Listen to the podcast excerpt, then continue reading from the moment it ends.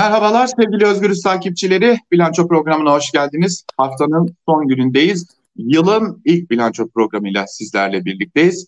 E, ee, 2022 umutlarla girmiştik ama öyle görünüyor ki zamlarla devam edeceğiz. Öte yandan başka tartışmalar da var. E, CHP lideri Kemal Kılıçdaroğlu'nun sokak e, protestolarına ilişkin açıklaması var. Ne demek istiyor Kılıçdaroğlu ya da neden bu açıklamaları ısrarla yapıyor? Hem de tepki geleceğini bile bile neden yapıyor?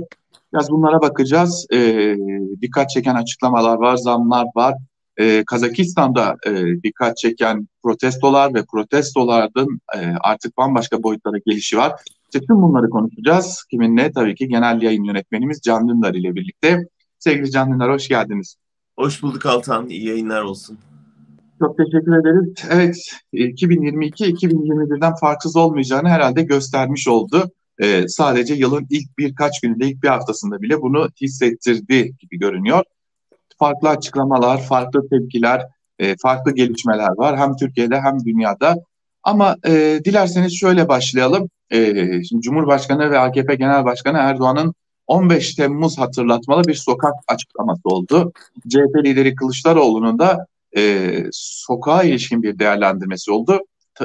E, bir yerde teşkilatlara sokağa çıkılmasın talimatı verdiği belirtildi. Ama bir diğer yandan da e, pek yazılıp çizilmedi ama görüşmede bizim kastımız cam çerçevenin kırılması. Çünkü Erdoğan'ın e, sokaktan anladığı bu değerlendirmesi vardı. Demokratik protestoları kastetmiyorum dedi Kılıçdaroğlu. Ama açıklamalar tabii tartışıldı ve tepki de çekti. E, önce hem Erdoğan'ın hem Kılıçdaroğlu'nun açıklamasını değerlendirelim. Ardından da belki kulislerde konuşulanları e, değerlendirmek iyi olacaktır. Yanlış yaptı Kılıçdaroğlu. Yani hiç lafı çevirmenin gereği yok. E, gerçekten belki haklı olabileceği bir e, tezdi öyle yanlış ifade etti ki tepki çekti. Yani bu kadar e, zamlar altında ezilen, bu kadar baskı altında bir topluma e, yürümek bizim kitabımızda yok demek, böyle ifade etmek tamamen büyük bir gaf bir muhalefet lideri için. Çünkü herkesin söylediği bir şeyi tekrarlayayım. Yani demokratik gösteri, yürüyüş, protesto anayasal bir hak ve buna bizim kitabımızda yok dediğiniz zaman e, bir muhalefet lideri olarak e, çok önemli bir anayasal hakkı siz de iktidarla birlikte hiçe sayıyorsunuz demektir. Buna hiç kimsenin hakkı yok. Yani bırakın muhalefet liderini herhangi bir insanın bunu söylemeye hakkı yok. Bu hak e, anayasal olarak tanınmasa uluslararası yasalarla insan hakkı e, çerçevesinde tanınması gereken bir hak. Kaldı ki hepimiz de çok iyi biliyoruz ki yani gözümüzün önünde ana muhalefet liderinin e, o yürüyüş hakkını Türkiye'nin tarihine geçecek şekilde kullandığını hatırlıyoruz. Adalet yürüyüşünü hatırlıyoruz. E, Gezi'ye verdiği desteği hatırlıyoruz. Melih Okur da açık bir mektup yayınladı dün e, genel başkanına yönelik.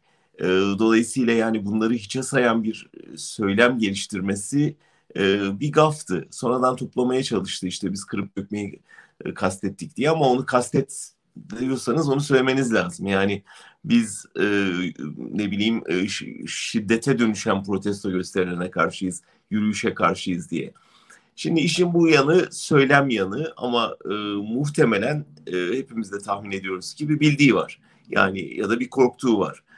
Onun da ne olduğunu çok iyi tahmin ediyoruz. Çünkü iktidar provokasyona bahane arıyor. Yani bir sıkı yönetim ilanına, bir OHAL ilanına bahane arıyor ve en ufak bir gösteride belki e, çetelerini üstüne salacak, belki kan dökülecek, belki insanların gerçekten e, sokağa çıktığına pişman olacakları bir tablo doğacak ve şu anda istikrarlı bir şekilde düşen iktidar oyları yine bir korkuyla yükselmeye geçecek ve muhalefet istikrarlı bir şekilde yükselirken e, insanlar korkuyla uzaklaşacak. Yani Kılıçdaroğlu'nun kaygısı bu belli ki. Ama bu şekilde ifade etmesi, bir temel hakkı hedef alması e, elbette yanlış oldu. Erdoğan'a gelince e, zannediyorum sokağa çıkan insanlar derken e, aslında darbecileri kastetti. Yani orada da bir sanki e, onun e, başka in, e, sokağa çıkan sivilleri kastetmiş gibi algılanıp yorumlar yapıldı ama zannediyorum darbecileri kastetti ve işte bu millet sizi sonuna evinize kadar kovalar e, benzetmesini yaptı. E, korku salmaya çalışıyor tabii. Yani bunda ben e, hani Kazakistan'daki son gelişmelerin de etkisini görüyorum. Yani eğer bunu Türkiye'de yapmaya kalkarsanız ben e, sadece askerimi polisimi değil çetelerimi de üstünüze salarım tehdidi e, ortaya koyuyor. E, şunu söyledik Altan en başından yılı kapatırken de yılı açarken de e, iktidarda kalmak için her yolu denemeye hazır bir otokratla karşı karşıyayız. O yüzden e, elbette herkesin dikkatli olması gereken bir şey. Kolay kolay insanlara da çıkın sokağa demeye de yani bir öte yandan bunu da belirtmek lazım. Yani ben dahil hiçbir yorumcunun e, oturduğu yerden insanları sokağa davet etme lüksü hakkı da yok. Yani e, öte yandan bunu da belirtmek lazım. Çünkü e, onları koruyacak bir e, garanti sağlayamadığımız sürece onların yürüyüş hakkına saygı duymanın ötesinde bir e, davet metni yayınlamak e, çok da şey değil, hakkaniyetli bir şey değil. E, başta herkesin kendisinin çıkma hakkını kullanmasını tavsiye etmek lazım. E, yani iki şeyi birbirinden ayırmak lazım. İnsanların böyle bir hakkı var. Bunu sonuna kadar savunmak zorundayız. Ama bunun koşullarını yaratmak öncelikle muhalefete düşüyor. Bunu e, bir öfke var, bir öfke seli var. Bu öfke seli gerçekten çok zararlı bir yere de gidebilir. Yani her sel gibi büyük zarar da verebilir toplumsal muhalefete. O zaman muhalefetin yapması gereken bu sele dur akmayın demek değil. Çünkü akıyor bir öfke var. İnsanların canı yanıyor. O zaman bunu doğru kanallara yönlendirmek. Yani e, bu öfkeyi işte miting alanlarına, büyük meydanlara akıtmak. Orada koruma altında e, kendi seslerini dile getirebilecekleri bir zemin yaratmak. Muhalefetin yapması aslında gereken bu. Peki e, şöyle bir de değerlendirme yapılıyor. E, bir rapor olduğu iddia ediliyor. Hatta son olarak bunu CHP'li Eren Erdem de dile getirdi. Son zamanlarda konuşulan da bir iddia bu. E, sosyal patlamaların olabileceğine dair. Şimdi biz 2022'ye çok ciddi bir şekilde zamlarla girdik. Hem de hani öyle böyle zamlar değildi bunlar. E, ve bu zamlar devam ediyor. İşte alkol fiyatlarına, sigara fiyatlarına e, bu akşam yine e, gelmesi bekleniyor. Biz cuma günü yapıyoruz bu kaydı. Akaryakıt fiyatlarına ki 13 lirada gezinip duruyor. Hatta 14 liraya çıkacağı da e, belli artık akaryakıt fiyatlarının. E, bir yanda bu zamlar, gıda fiyatlarındaki yükseliş, enflasyonda neredeyse AKP tarihinin en yüksek e, enflasyonun ortaya çıkışı ve bunun süreceğinin de artık açık bir şekilde ortaya konulması. E, bir diğer yandan Merkez Bankası'nın rezervlerinin artık tamamen eksiye düşmesi gibi şeyler de söz konusu. Yani biz bugüne kadar ekonomik çalkantı diyorduk ama sanırım çok büyük bir ekonomik krizle de karşı karşıya kalacağız gibi görünüyor. E, ne dersiniz böyle bir patlama e, ihtimaline karşı böyle bir patlamanın e, nerelere evrileceğini kestirememe hususu ve AKP'nin bunu kullanabileceği ihtimali e, başta CHP olmak üzere muhalefeti tedirgin ediyor olabilir mi? Yüzde yüz. Yani olabilir mi değil yüzde yüz ediyordur. E, çünkü gerçekten kontrol etmesi çok zor bir şey. Yani e, bir kez başladığı zaman Kazakistan örneğinde bir kez daha görüyoruz. Yani çok barışçıl işte başladı ama bir anda şiddete dönüşmesi mümkün çünkü blok bir şeyden bahsetmiyoruz. Yani e, toplumun içinde barışçıl gösteri yapmak isteyenler var. Gerçekten kırıp dökecek kadar büyük bir öfke birikintisi var ve e, bu bu öfke elbette iktidarı korkutuyor ve çığırından çıkma ihtimali ve iktidara bir koz verme ihtimali de muhalefeti düşündürüyor. Bunlar çok normal ve örneklerini görmediğimiz şeyler değil. Gördük elbette. Yani e, Gezi'de bile olmadı mı? Yani e, yüzde 90 müthiş barışı e, gelişen bir olay bazen hakikaten çığırından çıktığı yerler oldu ama ne oldu? Polis şiddetiyle tahrik edildi bunlar. Yani ve karşında barışçıl gösteriye karşı e, sana şiddet gösteren bir devlet gücü olduğunda tepki gösteriyorsun. O tepki polisi iyice kışkırtıyor ve iş bir süre sonra çığırından çıkıyor ve kontrol edilemez hale geliyor. Bu riskler var.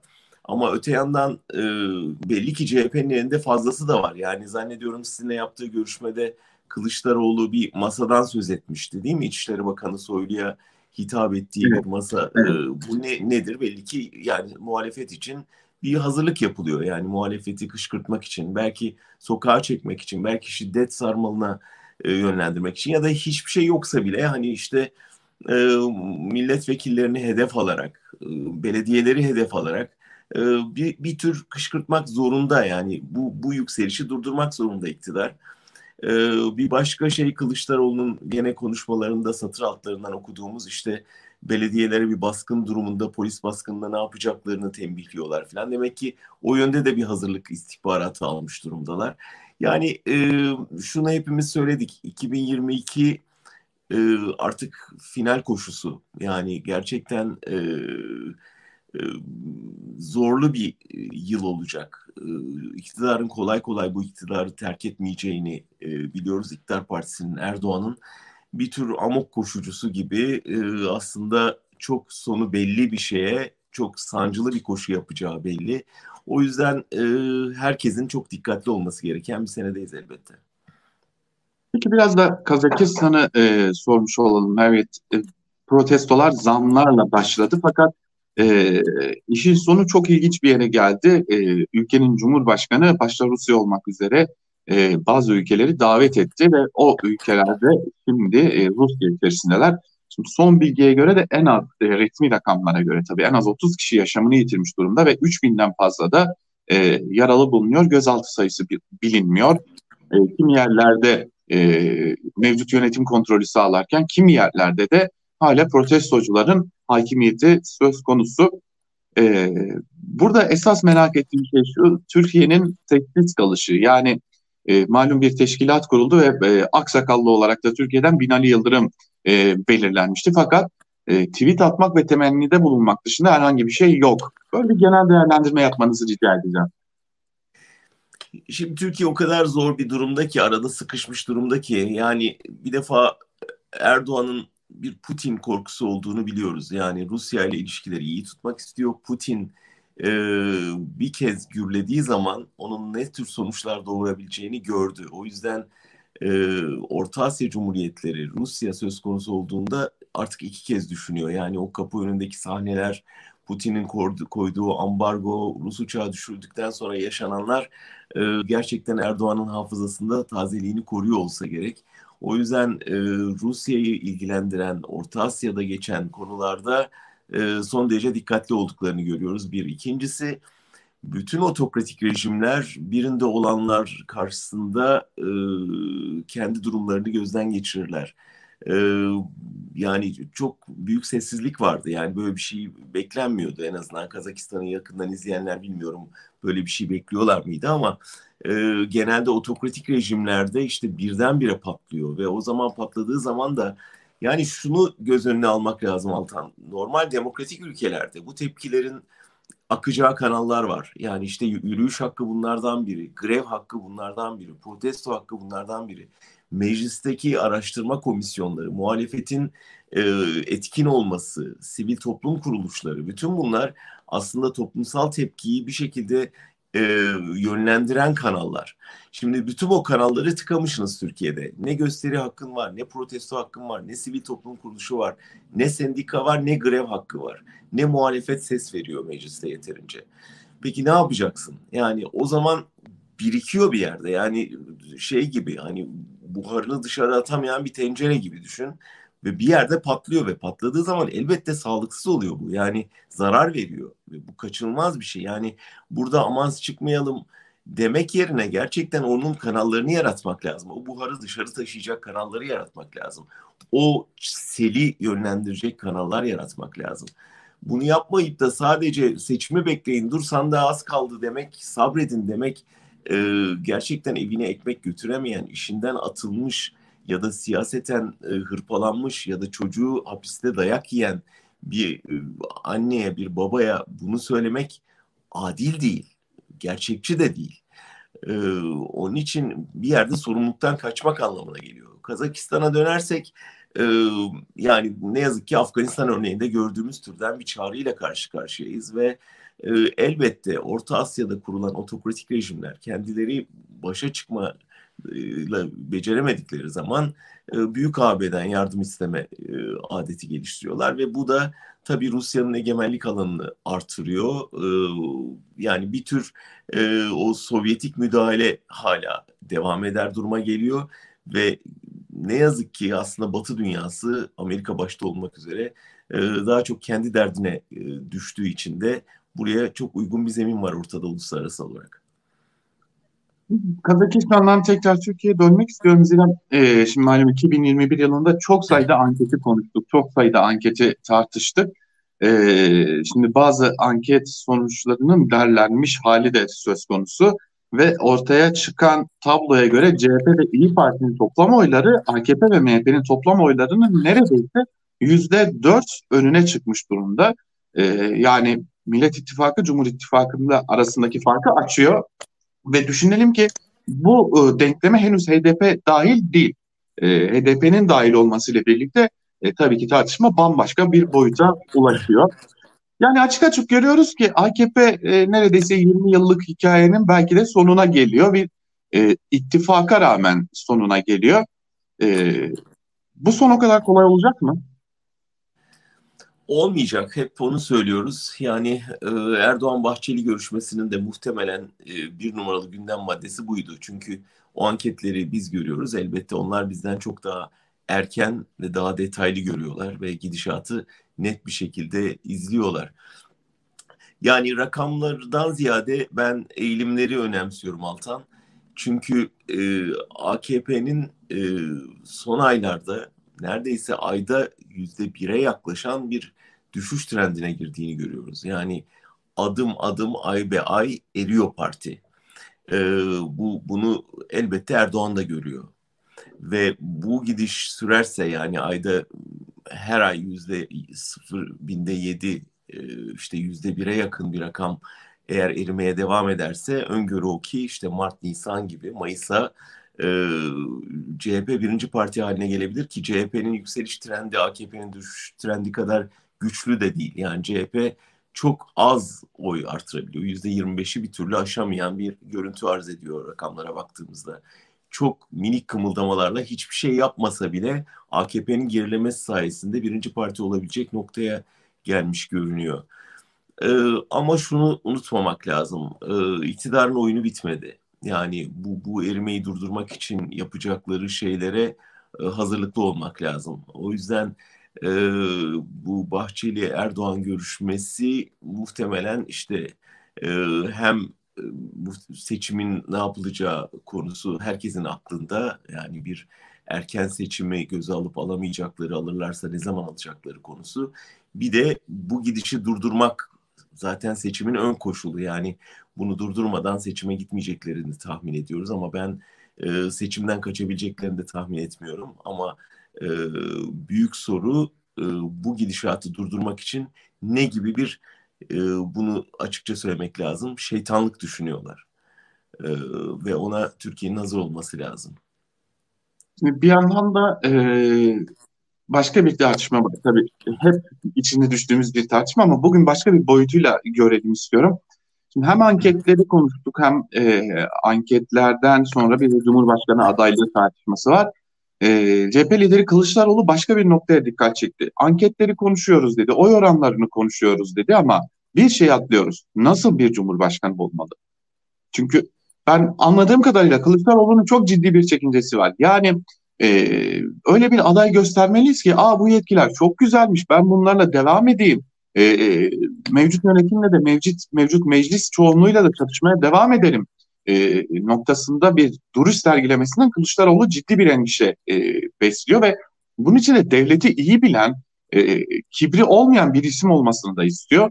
E, bu mesajları nasıl değerlendirmek gerekiyor?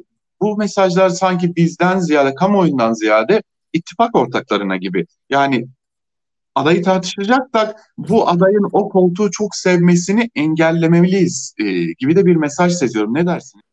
Evet Kılıçdaroğlu aslında değişik mesajlar veriyor. Yani fakat ben bu mesajların biraz kamuoyunun kafasını karıştırdığını düşünüyorum. Yani şu anda ihtiyacımız olan şey biraz aslında Millet İttifakı'nın belli konularda en azından uzlaşma içinde olduğunu görmek kamuoyunun ihtiyacı bu.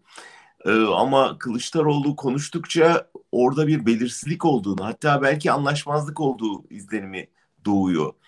Ee, yani şunu satır altlarından çok net okuyoruz. Yani orası çok güçlü yetkilere sahip bir kurum ee, ve eğer Cumhurbaşkanlığına tırmanan insan e, onun sarhoşluğuna kapılıp tamam artık sıra bende ben hükmedeceğim havasına girerse bir Erdoğan gider yerine başka bir Erdoğan gelmiş olur. Ee, bizim istediğimiz halbuki bu değil. Orayı aslında oraya çıkacak insan o kurumu yok etmek üzere aslında oraya çıkıyor. Yani e, bu tek kişiye aşırı yetki veren bir tek adam sistemini den Türkiye kurtulacak ve oraya çıkan insan da e, büyük hırsları olmayan, e, bürokrasiyi bilen ve aslında hükümete yetkiyi tekrar iade edecek bir insan olmalı. Bunu söylemeye çalışıyor. E, biraz kendisini kastettiğini anlıyoruz buradan. Yani e, hem deneyimi var hem artık belli bir yaşa gelmiş ve büyük hırsları, büyük gelecek beklentileri olmayan bir kişinin, bürokrasiyi bilen bir kişinin üstelik muhalefetteki partiler arasında iyi ilişkiler tesis etmiş. Gerçekten bugüne kadar ittifakı bir arada tutmuş, yapışkan görevi gören birinin orada olması ve e, hükümete yetkilerini devretmeye, devlet mekanizmasını hazırlaması gerekiyor.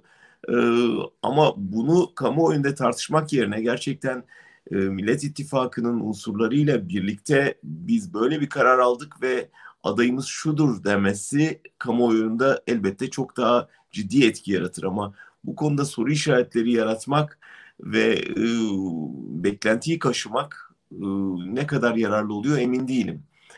Herkesin şöyle soru işareti var elbette. Yani şu anda iki büyük belediyenin başkanları bütün kamuoyu araştırmalarında önde görünüyor. Başta Ankara Belediye Başkanı, sonra İstanbul Belediye Başkanı.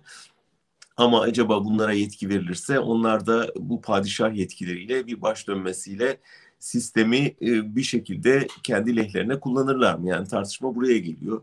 Ve burada da bir güvensizlik oluşuyor aslında eğer e, şey yaptığında yani tercüme ettiğinde Kılıçdaroğlu'nun sözlerini bir tür hani onlara güvenemeyiz e, hem de belediyeyi kaptırabiliriz.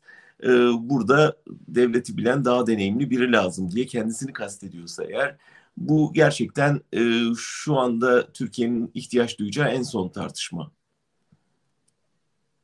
Peki neden e, sizce yani e, Kemal Kılıçdaroğlu'nun adaylığını istemeyen birileri yani daha doğrusu ittifak içerisinde istenmediğine dair bazı duyumlar var. Evet bazı açıklamalar da söz konusu. Ama görüyoruz ki Kemal Kılıçdaroğlu istiyor. Hatta bir CHP'li ile görüştüğümüzde şunu söylemişti. Yani Kemal Kılıçdaroğlu'nun siyasette daha çok uzun süre kalmak gibi bir niyeti de yok bunu açık bir şekilde söylemişti. Türkiye'nin demokratik bir parlamenter sisteme dönüşünü sağladıktan sonra Kılıçdaroğlu'nun görevini bırakabileceğini yani artık genel başkanlık koltuğunda oturmayacağına dair de bir takım imalarda bulunmuştu. Ee, herhalde bu Türkiye'de ilk olacaktır. Büyük bir değişimi e, sağlayıp köşeye çekilmek. E, bu mümkün mü sizce? Elbette mümkün. E yani gerçekten tarihe geçebilir böyle bir şey yaparak. Yani ben e, o açıdan Kılıçdaroğlu'nun adaylığının yanlış bir şey olduğunu düşünmüyorum. Tersine Türkiye'de e, yani sonuçta Millet İttifakı'nın lideri pozisyonunda şu anda Türkiye'nin ana muhalefet partisinin lideri. Onun ötesinde e, kişisel çabasıyla da bu ittifakı bir arada tutmak yönünde, İyi Parti'yi meclise almak yönünde attığı adımdan tutun da bürokrasiyi e, uyarılarına kadar kişisel olarak gösterdiği çabayla da aslında bence bunu hak ediyor. Artı işte e, mezhebi dolayısıyla e, işte olamaz dışlanan bir e, kesim vesaire diye bütün söylentileri artık Türkiye'nin geride bırakması açısından da Türkiye demokrasisi için de çok önemli ve bir fırsat olacağını düşünüyorum ben. Dolayısıyla eğer uzlaşmayla gerçekten bu iş hallolabilirse ve Kılıçdaroğlu eğer e, oraya çıkıp bu tek adam rejimini orada lav edip kendisine böyle bir final yapabilirse bu elbette Türkiye için de kendisi için de büyük bir kazanç olur. Ama şu da var e, yani Türkiye'nin kaybetme lüksü yok. E, o yüzden e, ve hani daha büyük oyunların da e, önümüzde olduğunu düşünürsek burada daha kararlı, daha üzerinde anlaşılmış bir formülle kamuoyunun önüne çıkılmasının gerekliliğine değiniyorum ben. O yüzden yani bizi neyin beklediğini çok iyi bilmiyoruz. Millet İttifakı'nın biraz daha bu konuları artık çözüme bağlamış olarak kamuoyunun önüne çıkması gerektiğini düşünüyorum. Eğer sonbaharda bir seçimden bahsediyorsak önümüzde çok da vakit kalmadı. O yüzden kafa karışıklığından ziyade açıklık zamanı bence. Yani sizin söylediklerinizden anladığım şu, ortada bir parlamenter sistem çalışması var. Hatta onun bu sıralarda artık genel başkanların önünde olduğunu biliyoruz. Bunun artık bir an evvel kamuoyuyla paylaşılması lazım ama sadece bu değil. Ee, ekonomide neler yapılacak, e, köken sosyal alanda neler yapılacak bunların artık somut veriler ışığında e, kamuoyuyla paylaşılması gerektiğini düşünüyorsunuz anladığım kadarıyla. Doğru mu? Evet Altan ve bir yandan da gerçekten şeye de ihtiyaç var. Yani o öngörü ama önümüzdeki bu sancılı süreci nasıl yönetecekleri konusunda da çok ciddi bir hazırlık yapmaları lazım. Yani e, sandık güvenliğinden tut e, protestolar karşısında ne yapacaklarına, parti baskınları işte eğer gerçekten belediye başkanlarını hazırlıyorlarsa polis baskınına karşı böyle kriz anlarında bir muhtemel görevden almada ne yapacaklarına dair umarım bir hazırlık yapıyorlardır. Ee, ilginç bir şeye rastladım tesadüfen hatta seninle de konuştuk. Ee, Netflix'te e, Narcos Meksiko e, dizisi ben de bu ara geçen ay e, Meksika'daydım. O, ona gitmeden önce e, diziye sardım. Biraz Meksika hakkında daha fazla bilgi edineyim diye. E, orada e, dikkatimi çekti. İkinci sezon 8. bölüm. E, şansı olanların seyretmelerini tavsiye ederim. E, yani bir seçimin nasıl manipüle edilebildiği, zaman zaman nasıl sandıkların çalınabildiği, nasıl bilgisayar daha 1980'lerde e, bilgisayarlara müdahale edilerek sonucun değiştirilmeye çalışıldığı e, ve bir yakalanma halinde nasıl sandıkları yakarak mafyanın devreye sokulduğuna dair çok net bir örnek. Artı mafya içinden itiraflara başlayanların nasıl infaz edildiği de belki e, Sedat Peker örneğini bize hatırlatacak şekilde aynı bölüm içinde işleniyor. Dolayısıyla 1980'ler Meksika'sında yaşananları tekrar yaşamaması için Türkiye'nin muhalefetin ciddi bir hazırlık içinde olduğunu ummak istiyoruz. Dilerseniz bugün böyle noktalayalım ama noktalamadan e, şöyle bitirelim. Malum 9 Ocak yaklaşıyor. 9 Ocak bir de Metin Göktepe'nin Türkiye'de basın e, özgürlüğü bu denli baskı altındayken daha birkaç gün önce e, bir gazeteciye müebbet hapis cezası verilmişken e, Metin Göktepe'nin öldürülüşünün de yıl dönümü yaklaşıyor. E, buna dair de Türkiye gazeteciliğe dair de mesajınıza e, alıp öyle bitirelim isterseniz. Evet, Ocak bizler için e, zor bir ay. Önce Metin Göktepe'yi anacağız, sonra Hrant Dink'i anacağız, ardından Uğur Mumcu'yu anacağız. E, artık yani takvimimize dönüp baktığımızda Türkiye'nin kara e, listesine bakar gibi oluyoruz. E, özellikle gazeteciler açısından.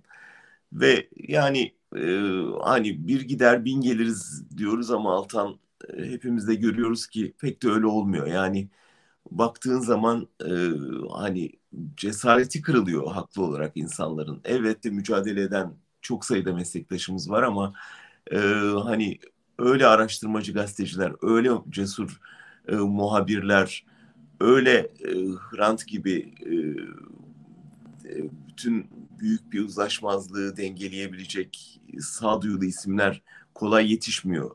Ee, ve çok nadir çıkıyor karşımıza. Zaten o yüzden hedef alınıyorlar. O yüzden bu kadar e, onların yokluğu da bu kadar derin hissediliyor. O yüzden e, yani bir gider bin geliriz filan şeylerini bir kenara koyup gerçekten onların yerine nasıl doldururuz biraz e, onlara saygı duruşunda bulunurken biraz da bunları düşünmemiz lazım. Evet, biz de yitirdiğimiz tüm meslektaşlarımızı, meslek büyüklerimizi bir kez daha e, saygıyla andığımızı belirtelim. En azından e, onlara layık bir gazetecilik e, çabası hala Türkiye'de var. Bu bile e, mutluluk verici. İnadına da olsa, tüm baskılara da rağmen de olsa bir e, gazetecilik çabasının olması bile e, önemli bir e, husus diyelim ve böyle bitirelim. Çok teşekkür ederiz değerli değerlendirmeleriniz ben için. Ben teşekkür ederim. İyi haftalar olsun. Evet sevgili Özgürüz takipçileri bilanço programını bugünlük ve bu haftalıkta noktalıyoruz. Ee, artık önümüzdeki haftaya daha iyi gelişmelerle karşınızda olma umudunu bir kez daha yineleyelim.